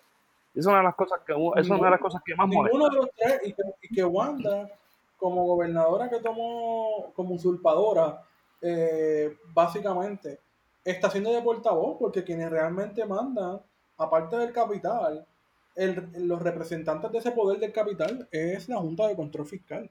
¿Sabes? Tres palitos que viene de los Carrión, que ahora, precisamente en esta coyuntura, eh, los republicanos y ciertos sectores de Puerto Rico, como Acevedo Vilá, están cabildeando, cabildeando nuevamente para revivir las 936. Y gente como Carrión se van a beneficiar porque si saben, o si no lo saben los que nos están escuchando, una de las, de las partes importantes de las 936 era que el dinero generado por las empresas, por las fábricas que se ubicaban en Puerto Rico, era que tenían que permanecer en los bancos. ¿Y cómo creció la milla de oro en Atorrey? Pues precisamente con todo ese dinero de las 936. Entonces vemos que de 70 a 80 hay una explosión, no solamente de los bancos, sino de urbanizaciones, de megaproyectos, que se utilizó todo ese dinero que estaba almacenado en los bancos puertorriqueños para hacer toda esta este mega fábrica de cemento que tenemos ahora, mal planificado, con Sí. casas vacías y demás. Y es bien problemático depender de las 936, pues, vamos, porque es una economía eh, ausentista, ¿verdad? De plantación que viene a poner a un producto determinado eh, a Puerto Rico y no resuelve el problema eh, económico de Puerto Rico. Te resuelve quizás momentáneamente el desempleo, pero en la práctica, pues no, porque nos va a seguir atando a una economía estadounidense que de por sí ya es frágil eh, y que depende de unas coyunturas, porque una vez que se acabe esta emergencia, pues se van las 936. Las 936 no se van porque Rosselló no, no las quería, se van porque la coyuntura del tratado eh, de libre comercio con Estados, con México y con el Canadá, el. NAFTA, pues había que abolir todo ese tipo de proteccionismo. Y ahora, pues, Estados Unidos está en una guerra comercial con China, pues necesita producir todo lo que le compra a China en territorio estadounidense. Y si van a utilizar hasta a Puerto Rico, pues a mí me sorprende mucho cómo ciertos sectores eh, puertorriqueños, como Acevedo Vilá, se prestan para, para esto, mano, de traer las 936. Y sabemos que es el mismo Acevedo Vilá que nos espetó un golpista. eh, y ahora nos quiere respetar las 936. Mira, eh, eh, ahí tú puedes ver cómo el destino de un pueblo completo está sujeto. En inglés hay una palabra, to the whims. No sé, este, a las nimiedades, está sujeto a las nimiedades, a lo que le incumbe a una superpotencia mundial en el momento. Que todos hemos visto como los intereses de Estados Unidos, mucho más desde los 90 hasta hoy, cambian así de un día para otro. Ya de momento no les importa esto, ahora les importa lo otro. Y entonces tienes una economía dependiente, como es la economía puertorriqueña, dependiente de que- los mood swings estadounidenses. exacto, que produce en tanto y en cuanto a las necesidades del mercado estadounidense y que no es una economía que esté produciendo para el interior de Puerto Rico, de acuerdo a las necesidades que tenemos nosotros los y las puertorriqueñas, ¿verdad? Y está produciendo a favor de los intereses norteamericanos, ¿verdad? De, de lo que Exacto. necesita cierto mercado en específico, ¿verdad? Como la farmacéutica, eh, suplirse. Y Por eso, eso es- problemático. Por eso es que cuando hay analistas políticos en este país, famosísimos, que hablan sobre, ¿verdad? Proyectos de país, que hay que tener un proyecto de país. Señoras y señores, es imposible tener un proyecto de país cuando se está sujeto a los caprichos de una potencia que controla el mercado local, etcétera, de acuerdo a sus necesidades geopolíticas o económicas, o a su enchisme con China, o a su enchisme con Corea del Norte, o etcétera, etcétera. Por Es eso urge entonces de que ese proyecto de país tenemos que tener claro de que solamente es posible en la soberanía, que no es otra cosa que la independencia. Independencia. mezclan los dos términos. Pues es la No me independencia. no me asuste, Wario, no me asuste. Sí, no, tú sabes, este, Pero es como, siendo neutral, pero es como cuando aquí empezaron a hablar de que la República Dominicana había cerrado su frontera o que Jamaica no le había permitido el paso al, al, al crucero Costa Luminosa, que fue en primera instancia lo que nos trajo, por lo menos que tengamos evidencia, porque no vamos a Sí. saber específicamente dónde llegó esta cabronería. Eh, de hecho, el- ven acá, la persona que, que, que estuvo en Mayagüez, que es un marín, por cierto, de California, también estaba en ese barco, porque esa persona llegó de un crucero que pasó por el canal de, de la Mona y va al centro médico en Mayagüez. no tengo la más, no tengo la- mano. Y nunca, nunca supe de qué crucero era que iba y como ese crucero pasó por esa área y después fue hacia Jamaica. Pues no tengo la más, no tengo la más remota idea sobre ese caso específicamente, pero a lo que sí, a lo que iba era como que la gente, ah, mira, eso es lo que hay que hacer. Bueno, pues eso se puede hacer, cerrar la frontera. En el caso de Jamaica no, permi- no iba a permitir que llegara un- una embarcación con banderas italianas porque había prohibido la entrada al territorio de todos los ciudadanos italianos. O sea, no necesariamente era con ese barco, era con todos. Y Y ojo, esa no es una medida, hay que tener mucho cuidado porque yo vi muchos discursos, ¿no? De que la izquierda, que eso es xenofobia, y qué sé yo qué. Es que son medidas en las que si tú sabes que hay un lugar determinado en la que hay unas enfermedades, unos virus, los que seas, pues tú tienes que hacer política pública para pro- proteger. Y Jamaica es una isla eh, en el Caribe también, con unas situaciones económicas de deuda bien parecidas a las de Puerto Rico, que no puede darse el lujo de tener y que se descontrole la situación con el coronavirus, que ya de por sí tiene varios casos. Pero, pero que a eso, a eso que iba, o sea, la- a- lo primero que hay que cuestionarse, y hay un montón de gente que no lo quiere ver así, pues yo le respeto, pero en algún momento va a tener que darse cuenta de eso, es la, es la cuestión de la imposición colonial, la importancia de, de ejercer, como dice Wario muy bien, la, la soberanía sobre todo el territorio puertorriqueño, entiéndase las aguas, las fronteras, el aire y el suelo y todo, o sea, porque nosotros pudimos haber evitado esto de otra manera si hubiese estado las personas correctas al frente del, del- del aparato del gobierno, sobre todo en cuestiones de salud y en puertos, por decir algo, pero en puerto ahora mismo Mi- en carajo está, ni siquiera sabemos. Eh, Mira, exactamente, Feto, porque mira lo de, lo, lo de los puertos. Si tú hubieses resolvido, o resuelto, en la, perdón, ¿verdad? si hubiese resuelto de tener eh, la llegada de personas al aeropuerto como se está haciendo ahora, que se están canalizando todos los vuelos de los aeropuertos regionales eh, en Aguadilla y Ponce, que lleguen todos directamente a San Juan, y hubieses puesto a personas del Departamento de Salud a monitorear con escáner, con termómetro, eh, lo que fuera, ¿verdad? A los que estaban llegando, no había que hacer el toque de queda posiblemente. porque se hubiese controlado aún más la situación. Pero ¿qué pasa? Que aquí se invoca rápido a la Guardia Nacional como salvación a todos los problemas. ¿Y qué pasa? Que la, la Guardia Nacional no estaba ni preparada ni para los temblores ni para el huracán María y que mucho menos para un virus. ¿Qué va a estar preparado para un virus? Pues entonces pasó una semana y no fue hasta este fin de semana que la Guardia Nacional comenzó a tomar medidas, eh, temperatura, y ahora tienen un escáner, ¿verdad? En el infrarrojo, en el que están midiendo la temperatura corporal de las personas que están llegando y haciéndole pruebas. Pero todavía es bastante lapso, ¿verdad? Ese proceso, sigue entrando gente y se le envía a una cuarentena eh, en su casa y hay seguimiento a esas personas que están llegando, de que están cumpliendo esa cuarentena y que no se están exponiendo a más personas. No, eso se cree por fe. Eso es por fe. Se cree por fe. Y entonces, pues ahí tenemos, ¿sabes? Puerto, permitiendo entrando a estos cruceros que sabía que venía de Italia, que ya sabían, la, la problemática de Italia no viene de esta semana, viene de hace un mes. Sí, exacto. De, hace, un mes, exacto. De, hecho, fue como para principios de febrero que empezaron los casos de coronavirus y el veintipico de febrero fue que se descojonó aquello. Y ahora que se cumple un mes, es que se están viendo, entre comillas, hace dos días, que han habido menos contagios y que se ha empezado a bajar un poco la curva. Pero un mes en el que han muerto diariamente entre 500 a 800 personas. Y aquí tuvimos y tenemos el aeropuerto abierto funcionando como si nada. Y no fue hasta, hasta esta semana que tomaron medidas. Mientras tanto entraba cualquier persona. Mira, el vuelo que vino de Madrid, uno de los últimos vuelos que vino de Madrid, de Iberia, que la misma gente que venía en, la tripula, en, el vuelo decía, mira, no nos tomaron, no nos tomaron temperatura, llegamos, nadie nos registró.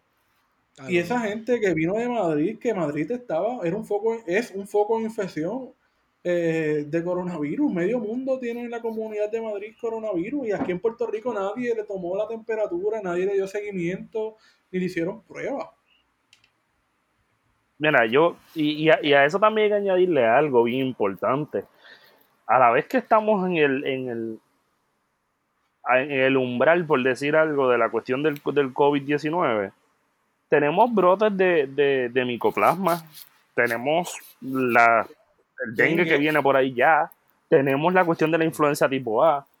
Y entonces todo esto se está mezclando, creando una suerte de tormenta perfecta que... Sí. Bajándole las defensas a medio mundo para que entonces coger corona y ¡fuaca! Tú sabes, ahí hay algo, y tengo personas muy cercanas a mí que han padecido el, micoplasma en las últimas semanas. Eh, yo creo que el gobierno tiene que estar muy consciente de lo que está sucediendo alrededor, o sea, de lo que está sucediendo en, términos del, coronavirus, pero también debe estar haciendo la campaña de rigor para la cuestión del dengue, la cuestión de la, de la influenza y el micoplasma. Porque... De hecho, cuando pasó el terremoto, mucha gente se cuestionaba por qué el Departamento de Salud no está fumigando en todos esos campamentos en el sur que estuvo lloviendo, porque pasaron esos terremotos. Y este año ha sido un año bastante inusual con la lluvia, ha llovido bastante eh, desde el principio.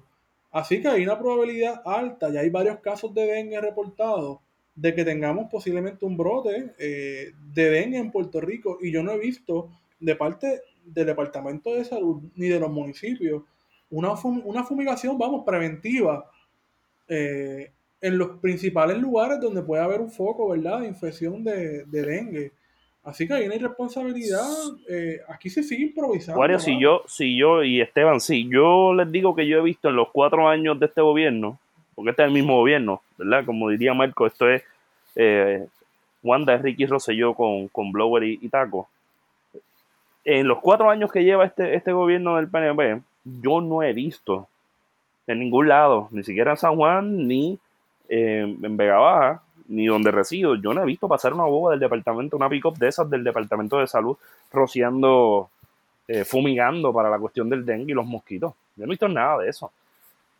ni siquiera en los tiempos donde había el brote del Zika y el chikungunya. Tampoco los vi. No.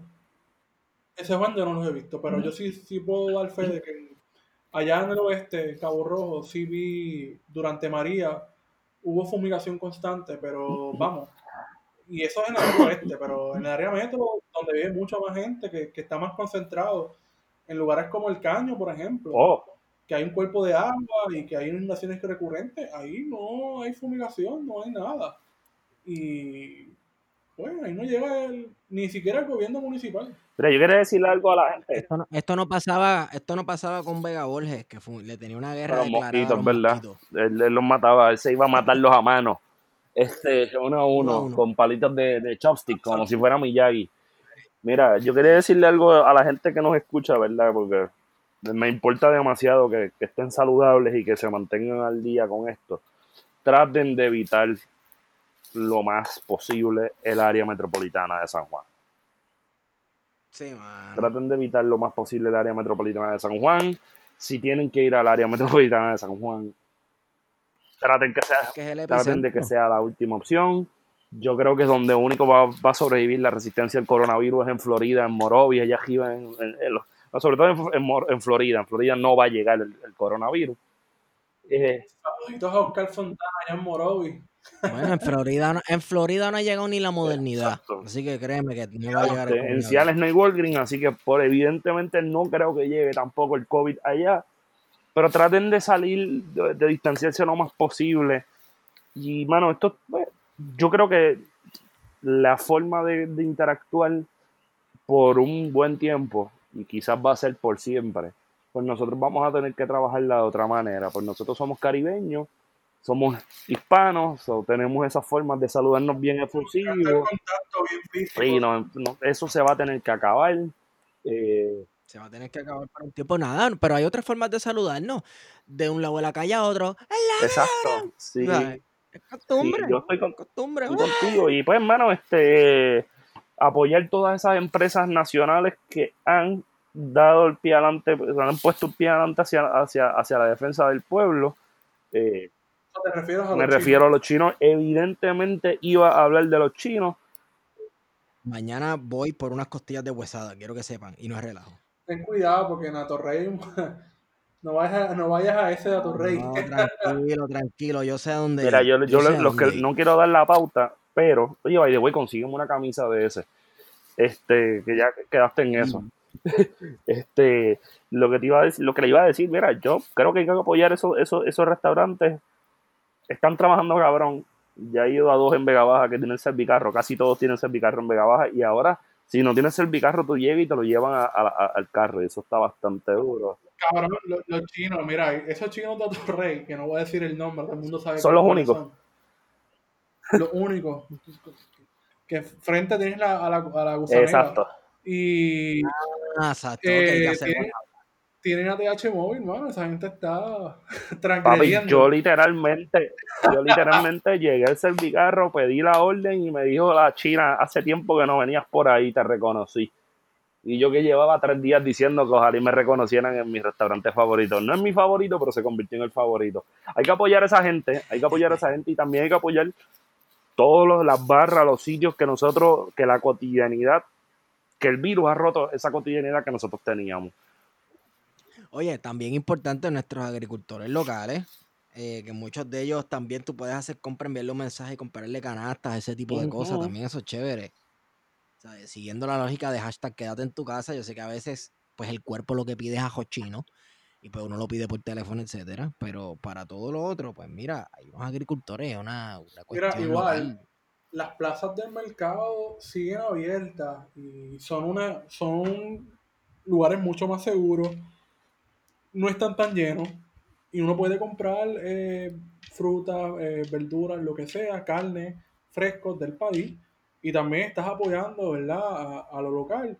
Te tienes que desplazar verdad pero es un lugar más seguro que ir a un supermercado cualquiera en el que hay una fila enorme y en el que es un lugar de contagio obligado porque todo el mundo tocando los vegetales, las frutas. Eso es así. Sí, eso es importante andar. Yo no ando con hand sanitizer, yo ando con un pote de agua destilada con alcohol en spray para echarse a ese tipo de cosas, porque coño, Tú lo que andas con un pote bajilito para bautizarte. fíjate, me quedé, Barrilito con agua me quedé a pie, agua mineral, me quedé a pie, me quedé a pie de, de barrilito, pero este, si Rompón, que supuestamente le aumentaron las ventas un 500%, si Rompón estuviera en Vega Baja, créeme que yo no saldrían de casa, porque, Es emprendimiento, mira, tú sabes que rompones en el caso del área metro, pero en otras áreas de Puerto Rico, en el sur y en el oeste, hay aplicaciones también móviles que están rompiendo eh, ventas, porque de repente en esos lugares no había esta idea del delivery, del, del vas a pedir algo de supermercado o unas cervezas o lo que sea. Y han tenido que reinventarse y buscar alternativas. Yo no sé si ustedes vieron esta guagua de una panadería en Coamo. Papi, pero eso pasa en Vega Baja todo el tiempo. En mi urbanización hay una, la en mi urbanización la hay una que, que tiene todo. Cabrón, Ah, pues. esa gente ahora está en el 2050. Ahora, ahora están haciendo. Quizás antes la gente los vea, yo no le voy a comprar a ese. Prefiero ir al supermercado. Pero ahora que lo tienes pasándote con el pan caliente, la leche fría, eh, con el café, pues ahora están haciendo, ¿verdad? Eh, su Yo no quiero decirlo. Y se han convertido en servicios Mira, yo no quiero decir eso, pero la, la panadería de la urbanización acá en altura, la panadería de Nech, un plugin necesario, pero se los voy a dar. Desde hace como 10 o 12 años pasa eso, ya andan por las mañanas y tienen una vitrinita pequeña que hasta con, hasta con jamonilla y cosas así, pero sí, como tú dices, pan caliente, leche, huevos, café. Una cuarta de jamón, una cuarta de queso. Y, y, Sí, pues sí. ya llegaba a la casa, por lo menos acá en, en Vega Baja lo he visto, la panadería tiene varias rutas y he visto que ya es bastante cotidiano, pero mano, también sí, el comercio, el comercio al detalle puertorriqueño se está reinventando y, y yo creo que eso es bueno, yo creo que eso es bueno, en el sentido de que Hashtag emprendimiento. no, yo no, yo, yo no creo, yo no creo que sea emprender, yo creo que realmente es si nosotros queremos aspirar a una verdadera soberanía política, tenemos también que reconocer que nuestros comerciantes tienen que reinventarse y tienen todas las herramientas para hacerlo. comerciantes, muchos de estos comerciantes son sumamente solidarios, porque todavía esta idea de que no, de que Fiado se murió y demás, pues mira, en la realidad, aunque muchos negocios tengan ese anuncio del Fiado que se murió, todavía la idea del Fiado sigue, y muchos de estos locales, eh, bien de comunidad, estos colmados, siguen teniendo sus libretas y son formas de solidaridad. De, ah, no tienes dinero, pues cuando tú puedas me lo pagas, pero no te vas a quedar Sí, sin sí, comer, no te vas a quedar De- sin tu leche, sin tu café. En, en- Walmart no lo vas a ver, pero los sitios de, de la comunidad que llevan sus añitos, etcétera, todavía esa práctica se da. Sí, Yo creo que está, son formas de hacer frente. yo creo que está todo, Ajá. todo, todo está cayendo en su sitio en cierta medida. Habría, habría ahora que bueno, mantener el ojo en la bola y no, no bajar la guardia, porque lo peor sería bajar la guardia en estos momentos. Hay que mantener la es, costumbre. hay que esperar que esto explote y que en su momento eh, podamos trabajar con esto. Bueno, y ojalá que los casos que sean no sean críticos, que sean casos de que joda, que te mandes de cama y qué sé yo, pero que no tengan que no tengamos que recurrir a ventiladores y, y que tengamos una, una, una catástrofe de miles de personas falleciendo a causa de este virus en la isla, porque no, no creo que, o sea, socialmente no estamos, todavía hay muchas heridas abiertas que nosotros no estamos, Sí, no estamos para trabajar otra más. Y la realidad es que creo que nosotros es. nos merecemos un poco un respirito, ¿verdad? Tú sabes, en, en- en una comparativa que no me gusta hacer mucho, pero la llevo pensando en estos días es, los 90 en Cuba fueron años bien difíciles después del periodo especial los tiempos de paz, ¿verdad? Y, y a nosotros parece que nos está tocando nuestro periodo especial, pero no es solamente por el capital dándonos cantazos, sino es porque la naturaleza, la biosfera, por decir algo, también está, está dándonos unos azotes bien chéveres. Y contra eso es bastante difícil luchar. Y creo que tú lo decías al principio o hace un rato, que la naturaleza de los caribeños, aunque esta palabra no nos guste y ya la tengamos demasiado de... ¿Tú, tú la tienes tatuada? ¿Tú la tienes tatuada? Me lo dijiste. Pero la realidad es que e- el Caribe es sumamente resiliente. Y resiliente en el buen sentido, ¿verdad? De, lo que significa Caribe- esa palabra. Caribe Resist- resistencia. Resistente. Resistencia. Sí, eso es así. Bueno, muchachos, este, yo creo que ya podemos ir cerrando. Eh, gracias por esta nota al calce. Bueno, no, esto es un episodio, ¿verdad? Esto que está en un episodio. Sí, este es un episodio. Miren qué están haciendo para pasar el, el- el- esta cuarentena. Bueno, pues, eh, ajá. cuenta, Yo estoy mascando tabaco para no fumar cuando me da ansiedad. Yo me alegro mucho que no esté fumando. No estoy bebiendo casi porque no consigo. La última vez que salí me llevé todas las Col 45 que habían. Estoy esperando que llegue. Eh, creo que voy a mandar a buscar ron mañana. Estoy pensando en comprarme una caja de canecas, no sé por qué. Creo que eh, es, más es más portátil para cuando me da ganas de ir a beber a la esquina. Y por beber a la esquina me refiero a sacar una silla y sentarme en la esquina del patio para beber, a darme un palo. Este, y leyendo, he leído un montón de cosas que había dejado guindando. Estaba leyendo prácticamente filosofía e historia, estaba leyendo algo de Mark Block, porque pues en estos momentos en los que yo siempre que estoy en una crisis así es donde creo que tengo que reafirmar los votos como investigador o académico, etcétera, etcétera, etcétera, por decir algo. Eh, adelanté un montón de mierda y he visto dos documentales en Netflix, uno de John Coltrane y uno de Miles Davis, que están muy buenos los dos. Si nos quieren, me escriben y yo les envío los links. Sí, loco, se resume en heroína y y, mucha, y alcohol. y alcohol. Y, ok, cool. Y jazz, mucho jazz. Eh, y, y, empecé una serie, bueno, terminé una serie que es de la de los tigres, Tiger King. Que, Dude, wow, qué serie más brutal. wow. tú te das cuenta de cuán miserables pueden ser los gringos y no te explicas cómo dominan el planeta. los gringos son unos locos, caballo. Los gringos son, eh, no es por nada, pero son unos duros. lo, lo, único que yo puedo concluir después de ver eso es como, ya los gringos son unos locos tan duros. es que yo no entiendo. Yo tampoco. Pero nada, les, recomendamos, Feto y yo les recomendamos esa serie Tiger 15 en Netflix. Está y entonces creo que voy a empezar ahorita eh, una de, de, de personas que están confinadas que terminan eh, teniendo títulos universitarios. Entonces, pues a mí siempre me llamó la atención eso a partir de, de la del el alcance o digamos la familiarización que tuve con el proyecto de la UPR 292 que estaba a cargo el, profesor Fernando Pico, que en paz descanse. So, a eso le voy a dar y me imagino que eventualmente diré cómo, cómo, es, la, cómo es la dinámica y cómo es el mambo. Una, una reflexión del, del documental. Es una serie, de hecho tiene varios capítulos. Y Sí, no, pero que me imagino que vas a hacer una reflexión. Sí, me imagino que, es que escribirá 5 o 6 tweets diciendo si está bueno o está malo y ya.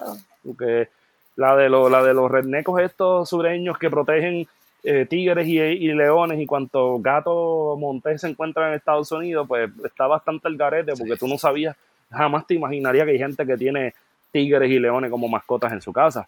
Este, Oh, Esteban estaría gozando y Esteban estaría manifestándose hasta lo último. No, no, no. La, la, comida es muy cara. Yo tengo otros animales que la comida no es tan cara, pero, pero vamos, tú sabes. no vamos a Oye, Wario, ¿qué tú has hecho? yo, yo, dar clases. Online. Online. Online. Online. ¿Qué tal, ¿Qué tal te está funcionando? ¿Qué sistema estás usando? Pues mira, de momento vamos a utilizar una plataforma que se llama Nueva Escuela Virtual, pero me ha sido más práctico enviar los trabajos individual y comunicarme con ellos con videollamada y WhatsApp, porque realmente la plataforma suena súper lindo y esto es lo mismo que está pasando en el Departamento de Educación, que va a haber un portal y qué sé yo qué. Pero ¿cuántos estudiantes tienen las destrezas para entrar a esta aplicación? O el acceso. Para para el acceso, solamente pensar en el acceso a Internet. Que yo no tengo acceso a Internet, tengo un hotspot del celular y es la misma, lo que yo he escuchado de mis compañeros de trabajo ha sido lo mismo, que ninguno tiene Internet porque tú tienes un celular, pues ya tienes todo. Eh, nadie pensaba de que iba a trabajar remoto y los estudiantes ni siquiera tienen celular, entonces es como que medio complicado el asunto. Y eso en mi caso, que veo con una población eh, de alto riesgo, ¿verdad? Con unas necesidades mayores, pero si uno se pone a pensar en el Departamento de Educación, la cosa debe ser peor todavía. Así que esa es mi, mi cruz, por así decirlo, todos los días. Ok, bueno, eh, yo en mi caso estoy nuevamente, como he dicho, peinando archivos digitales por fotografías para mi proyecto de tatuajes, segregando las fotos que tengo y buscando cosas relevantes a, mi tesis doctoral, que ni siquiera he empezado doctorado, pero ya la estoy empezando. Ah, yo también estoy bregando con el paper, pero todavía estoy esperando porque, por una reunión, eh, ¿cómo se llama? Cibernética con mi, con, con mi directora, a ver qué, vamos a darle un girito, porque creo que el paper voy a terminar dándole un giro bien interesante. Eh, ¿Verdad? Porque es para cumplir con, el con los términos para brincar el programa eh, doctoral y es que yo creo que voy a, a Sí. escribir un paper que ya lo tengo casi terminado sobre la prohibición del alcohol en la ley Jones. Oh, nice. O sea, vas a, vas a enfocar un poco más la temática. Sí, En la 50, prohibición. 60 páginas sobre prohibición y el mirar un poco cómo sube, en vez de bajar los números, subieron de las rentas internas.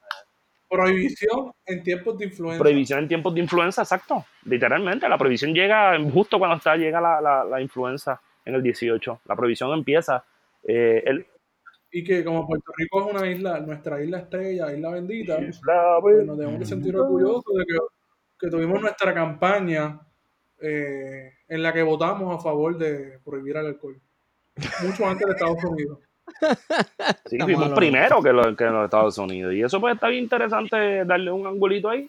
Pues entonces, pues continuar. Yo entiendo que Wario también me dijo la última vez que lo, vi que, que lo vi que iba a hacer lo mismo. Y yo creo que nos vamos juntitos agajados de las manos con guantes y con hand sanitizer y máscaras y trajes espaciales a, a- a terminar el doctorado. Terminar esa maestría y doctorado, me cago en nada, avancen, que yo estoy en la misma. Bueno, yo creo que con esa podemos terminar. Eh, eh, yo creo que con eso hemos ido con ustedes. Espérate, Plan de contingencia. Ah, ¿qué pasó? ¿Qué pasó? ¿Qué pasó? ¿dónde ¿Qué te pasó? ¿Qué pasó? consiguen? ¿Se te olvidó eso? Ah, diablo. Eh, bueno, me consiguen Estigón por Twitter, eh, Plan de Contingencia Podcast en Instagram, P de Contingencia en Twitter. Cualquier aportación, cualquier cosita que ustedes nos quieran decir, este, ya ustedes saben. Y también recuerden decirnos dónde está Elías Sánchez. Sí, bueno, sabemos dónde está. Ok. Y Wario, tú también estás cuadrado, ¿verdad? ¿Dónde te consiguen? En Eso Guarecandá. suena bonito. A mí me pueden conseguir arroba PHETO. Y, y, y, y by the way, quería decir esto. Que, se, que bien se siente hablar con ustedes. Ay, qué lindo, qué bello. Bueno, yo creo que ya ahora sí hemos ido con ustedes. Plan de contingencia.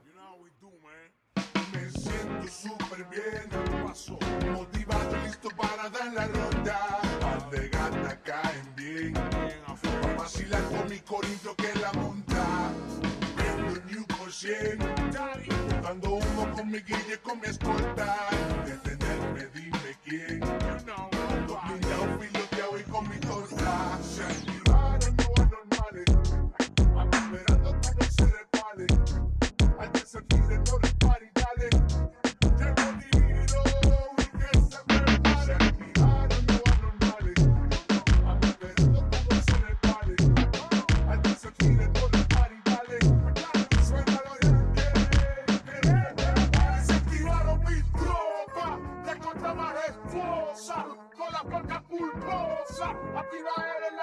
la disco con el ra. Uno,